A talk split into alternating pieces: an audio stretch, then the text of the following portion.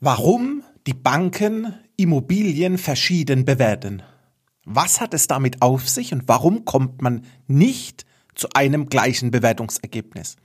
Das habe ich mich gefragt, bin in die Recherche gegangen und erzähle dir das Ganze nach dem Intro.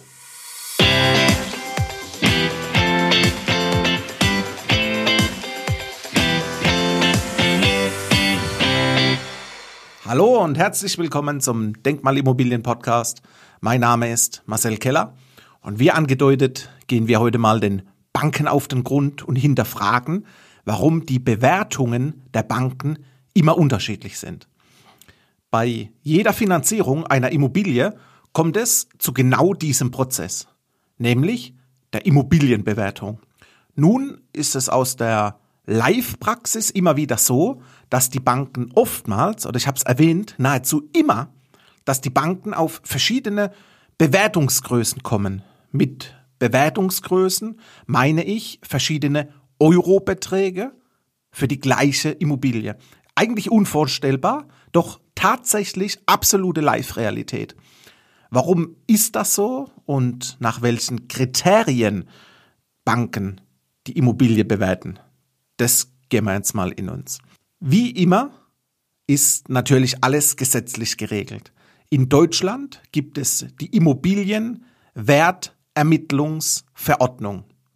Gesetzeskonform sind drei Bewertungsverfahren, ich sag mal, genehmigt.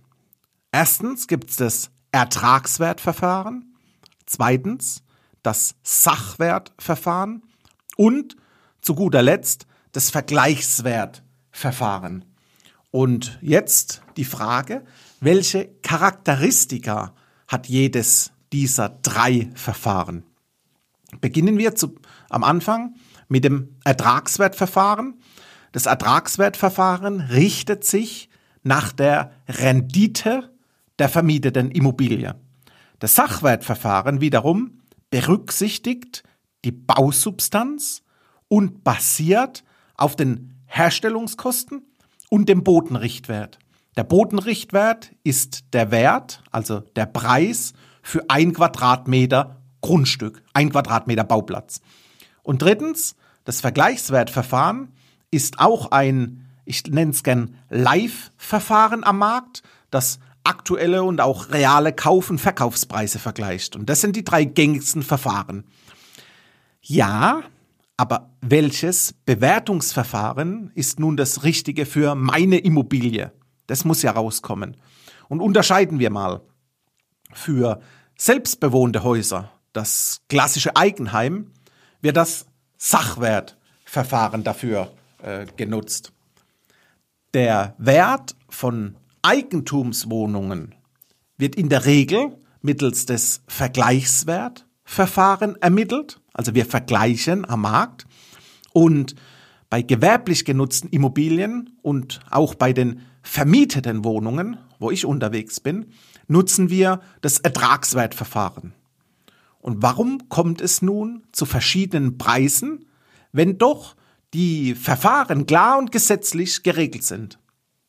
Und lass uns dazu ein Beispiel, ein Beispiel nehmen. Das, nehmen wir das Vergleichswertverfahren. Also die Bewertung auf Basis realisierter Verkaufspreise. Und ein Spezialist, das kann ich dir sagen, nutzt dafür eine anonymisierte Kaufpreissammlung, zum Beispiel des Gutachterausschusses. Das ist da hilfreich, da wird es gesammelt und da kann man auf Daten zugreifen. Und jetzt kommt es.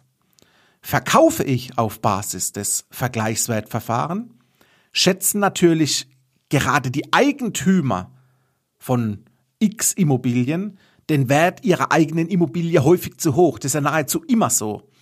Weil gerade die Lage und auch die gegebene, die vorhandene Bausubstanz oftmals überbewertet wird.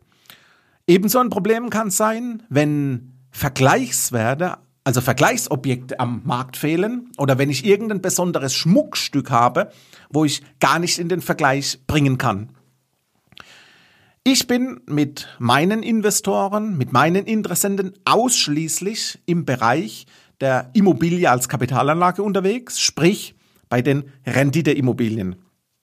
Und hier wird oftmals, das ist interessant, Hier wird oftmals zusätzlich zu den drei gängigen, auch genannten Verfahren, auch noch die internationale Bewertungsmethode für die Immobilie genutzt, nämlich das Discounted Cashflow Verfahren.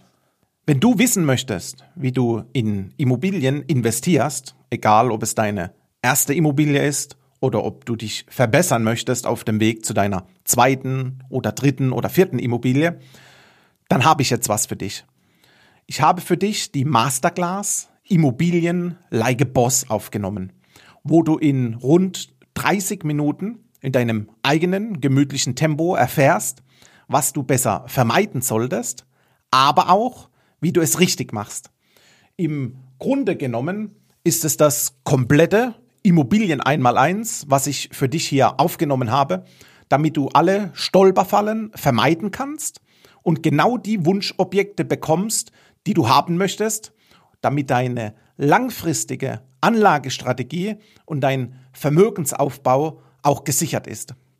Wenn dich das interessiert, dann hol dir hier unten drunter meine Immobilien Masterclass komplett for free und lerne, was ich in acht Jahren Immobilienbusiness gelernt habe.